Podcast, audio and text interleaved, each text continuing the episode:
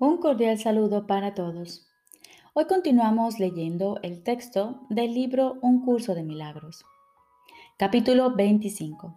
La justicia de Dios. Cuarta parte. La luz que traes contigo. Jesús nos dice, las mentes que están unidas y que reconocen que lo están, no pueden sentir culpabilidad pues no pueden atacar y se regocijan de que así sea, al ver que su seguridad reside en ese hecho feliz. Su alegría radica en la inocencia que ven, y por eso la buscan, puesto que su propósito es contemplarla y regocijarse. Todo el mundo anda en pos de lo que le proporcionaría alegría, según cada uno la define. No es el objetivo en sí lo que varía. Sin embargo, la manera en que se ve el objetivo es lo que determina la elección de los medios y lo que hace que estos no puedan cambiar a no ser que cambie el objetivo. Si esto cambia, se escogen otros medios, ya que lo que ha de proporcionar felicidad se define de otra manera y se busca de forma distinta. Podría afirmarse, por lo tanto, que la ley básica de la percepción es, te regocijarás con lo que veas, pues lo que ves, pues lo ves para regocijarte. Repito, la ley básica de la percepción es, te regocijarás con lo que veas, pues lo ves para regocijarte. Y mientras creas que el sufrimiento y el pecado te pueden proporcionar alegría, seguirán estando ahí para que los veas. Nada es de por sí perjudicial o beneficioso a menos que así lo desees. Tu deseo es que lo es lo que determina los efectos que ha de tener en ti porque lo elegiste como un medio para obtener esos efectos creyendo que eran los portadores del regocijo y de la felicidad. Esta ley rige incluso en el cielo. El Hijo de Dios crea para ser feliz, puesto que comparte con su Padre el propósito que éste tuvo al crearlo, a fin de que su alegría fuese cada vez mayor y la de Dios junto con la suya. Tú, que eres el hacedor de un mundo que no es cierto, descansa y halla solaz en otro mundo donde mora la paz. Ese es el mundo que le llevas a todos los ojos fatigados y a todos los corazones desfallecidos que contemplan el pecado y entonan su triste estribillo. De ti pueden proceder su descanso de ti puede surgir un mundo cuya contemplación los hará felices y donde sus corazones estarán rebosantes de dicha. De ti procede una visión que se extiende hasta todos ellos y los envuelve con dulzura y luz. Y en este creciente mundo de luz, las tinieblas que ellos pensaban que estaban allí se desplazan hasta convertirse en sombras lejanas y distantes, que no se recordarán por mucho tiempo, una vez que el sol las haya desvanecido. Y todos sus pensamientos malvados y todas sus esperanzas pecaminosas, sus sueños de culpabilidad y venganza despiadada, y todo ese deseo de herir, matar y morir, desaparecerán ante el sol que tú traes contigo. ¿No desearías hacer esto por el amor de Dios y por ti? Piensa en lo que ello representaría para ti, pues los pensamientos, entre comillas, malvados que ahora te atormentan, te parecerán cada vez más remotos y alejados de ti. Y esto es así porque el sol mora en ti. Y esto es así porque el sol que mora en ti ha despuntado para desvanecerlos con su luz persisten por un corto tiempo en formas enrevesadas, demasiado distantes como para que se puedan reconocer y luego desaparecen para siempre.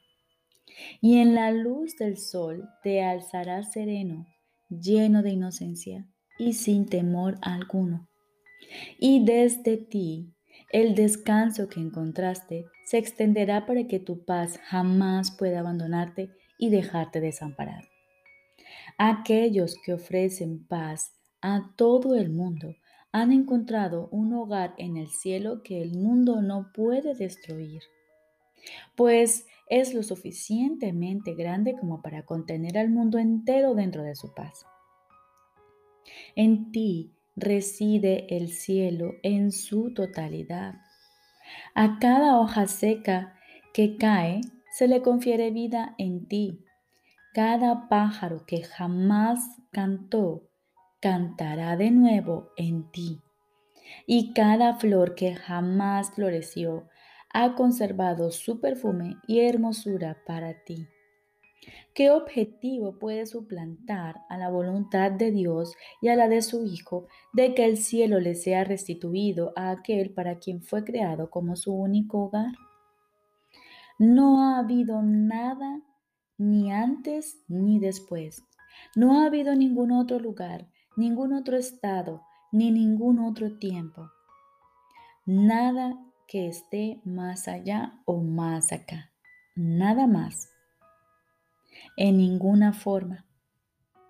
Esto se lo puedes brindar al mundo entero y a todos los pensamientos erróneos que se adentraron en él y permanecieron allí por un tiempo.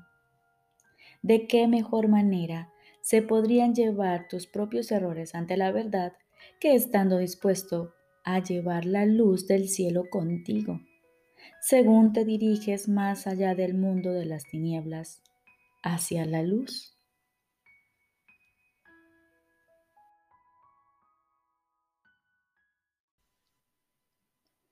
Ahora continuamos con el libro de ejercicios. Lección número 195. El amor es el camino que recorro con gratitud. Para aquellos que contemplan el mundo desde una perspectiva errónea, la gratitud es una lección muy difícil de aprender. Lo más que pueden hacer es considerar que su situación es mejor que la de los demás. Y tratan de contentarse porque hay otros que aparentemente sufren más que ellos. Cuán tristes y lamentables son semejantes pensamientos. Pues, ¿quién puede tener motivos para sentirse agradecido si otros no los tienen? ¿Y quién iba a sufrir menos porque ve que otro sufre más? Debes estarle agradecido únicamente a aquel que hizo desaparecer todo motivo de sufrimiento del mundo. Es absurdo dar gracias por el sufrimiento, mas es igualmente absurdo no estarle agradecido a uno que te ofrece los medios por los cuales todo dolor se cura y todo sufrimiento queda reemplazado por la risa y la felicidad. Ni siquiera los que están parcialmente cuerdos podrían negarse a dar los pasos que Él indica, ni dejar de seguir el camino que Él les señala a fin de escapar de una prisión que creían que no tenía salida a la libertad que ahora perciben. Tu hermano es tu, entre comillas, enemigo, porque lo ves como el rival de tu paz el saqueador que te roba tu dicha y no te deja nada salvo una negra desesperación, tan amarga e implacable que acaba con toda esperanza. Lo único que puedes desear ahora es la venganza. Lo único que puedes hacer ahora es tratar de arrastrarlo a la muerte junto contigo para que sea tan impotente como tú y para que en sus ambiciosas manos quede tan poco como en las tuyas. No le das gracias a Dios porque tu hermano esté más esclavizado que tú, ni tampoco podrías en tu sano juicio enfadarte si él parece ser más libre. El amor no hace comparaciones y la gratitud solo puede ser sincera si va acompañada de amor. Le damos gracias a Dios nuestro Padre porque todas las cosas encontrarán su libertad en nosotros. Es posible que algunas puedan liberarse mientras otras permanecen cautivas, pues ¿quién puede regatear en nombre del amor? Da gracias, por lo tanto, pero con sinceridad y deja que en tu gratitud haya cabida para todos los que se han de escapar contigo, los enfermos, los débiles, los necesitados y los temerosos, así como los que se lamentan de lo que parece ser una pérdida, los que sienten un aparente dolor y los que pasan frío o hambre y caminan por el camino del odio y la senda de la muerte. Todos ellos te acompañan. No nos comparemos con ellos, pues al hacer eso los separamos en nuestra conciencia de la unidad que compartimos con ellos y que ellos no pueden sino compartir con nosotros también. Le damos las gracias a nuestro Padre solo por una cosa, que no estamos separados de ninguna cosa viviente y por lo tanto somos uno con Él. Y nos regocijamos de que jamás puedan hacerse excepciones que menoscaben nuestra plenitud o inhiban o alteren en modo alguno nuestra función de completar a aquel que es en sí mismo la compleción.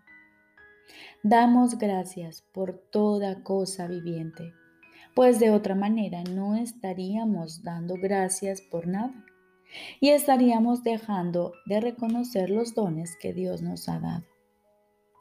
Permitamos entonces que nuestros hermanos reclinen su fatigada cabeza sobre nuestros hombros y que descansen por un rato. Damos gracias por ellos, pues si podemos dirigirlos a la paz que nosotros mismos queremos encontrar, el camino quedará por fin libre y franco para nosotros. Una puerta ancestral vuelve a girar libremente. Una palabra, hace tiempo olvidada, resuena de nuevo en nuestra memoria y cobra mayor claridad al estar nosotros dispuestos a escuchar una vez más. Recorre pues con gratitud el camino del amor, pues olvidamos el odio cuando dejamos a un lado las comparaciones. ¿Qué podría ser entonces un obstáculo para la paz? El temor a Dios por fin es obliterado y perdonamos sin hacer comparaciones. Y así no podemos elegir pasar por alto solo ciertas cosas mientras retenemos bajo llave otras que consideramos, entre comillas, pecados. Cuando tu perdón sea total, tu gratitud lo será también, pues te darás cuenta de que todas las cosas son acreedoras del derecho a ser amadas por ser amorosas, incluyendo tu propio ser. Hoy aprendemos a pensar en la gratitud en vez de en la ira la malicia y la venganza. Se nos ha dado todo. Si nos negamos a reconocer esto, ello no nos da derecho a sentirnos amargados o a percibirnos como que estamos en un lugar donde se nos persigue despiadadamente y se nos hostiga sin cesar, o donde se nos atropella sin la menor consideración por nosotros o por nuestro futuro.